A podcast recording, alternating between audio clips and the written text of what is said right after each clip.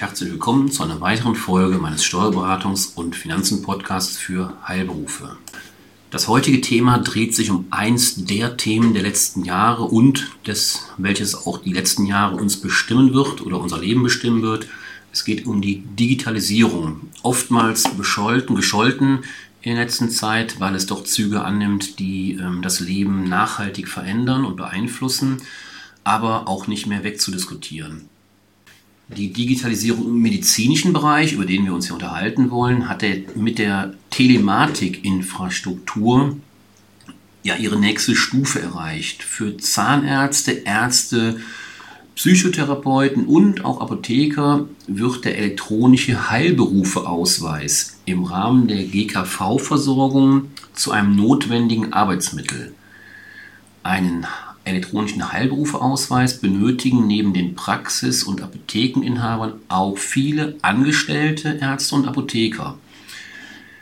Mit diesem elektronischen Heilberufeausweis ähm, können elektronische Dokumente wie zum Beispiel elektronische Arztbriefe, elektronische Verordnungen und elektronische Arbeitsunfähigkeitsbescheinigungen rechtssicher signiert und auch verschlüsselt werden. Darüber hinaus dient der Ausweis dem Inhaber der Karte dazu, sich in der digitalen Welt zu identifizieren, um auf besonders geschützte Online-Daten zugreifen zu können, wie zum Beispiel auf die Daten der elektronischen Patientenakte. Apotheker können ohne diesen Ausweis Rezepte zukünftig weder bedienen noch ändern. Grundlegende Voraussetzung für all diese digitalen Anwendungen ist der Anschluss an die Telematikinfrastruktur. Also ganz wichtiges Thema.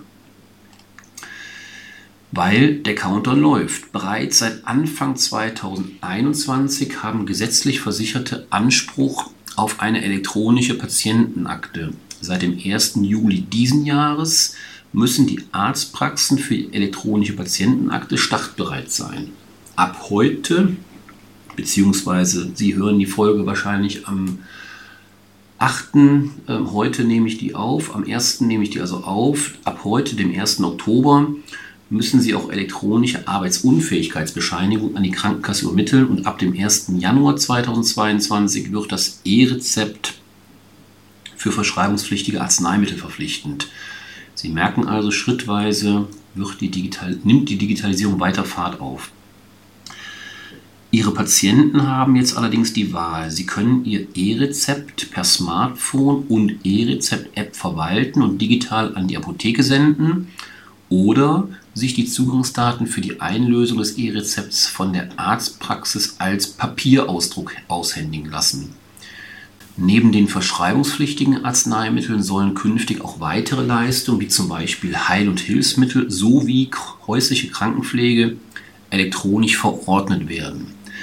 Hierzu der Hinweis, wer seine Praxis bisher noch nicht mit der Telematikinfrastruktur ausgestattet hat, riskiert nicht nur, dass er die Kosten für die Digitalisierung alleine tragen muss, er muss auch, und das ist möglicherweise noch weit schlimmer, Honorarkürzungen in Kauf nehmen. Mit dem elektronischen Heilberufeausweis sollen nicht nur Datensicherheit und Datenschutz im digitalen Gesundheitsnetz erhöht sondern auch Prozesse in den Praxen und Apotheken vereinfacht werden. Allerdings die Telematikinfrastruktur und die Produktion sowie die laufende Bereitstellung eines jeden elektronischen Heilberufeausweises kosten Geld, logischerweise. Ein Teil dieser Aufwendungen wird zwar über die GKV refinanziert, doch gerade bei den Aufwendungen für den elektronischen Heilberufeausweis der angestellten Ärzte und Apotheker stellt sich natürlich die Frage, wer trägt denn nun die Kosten?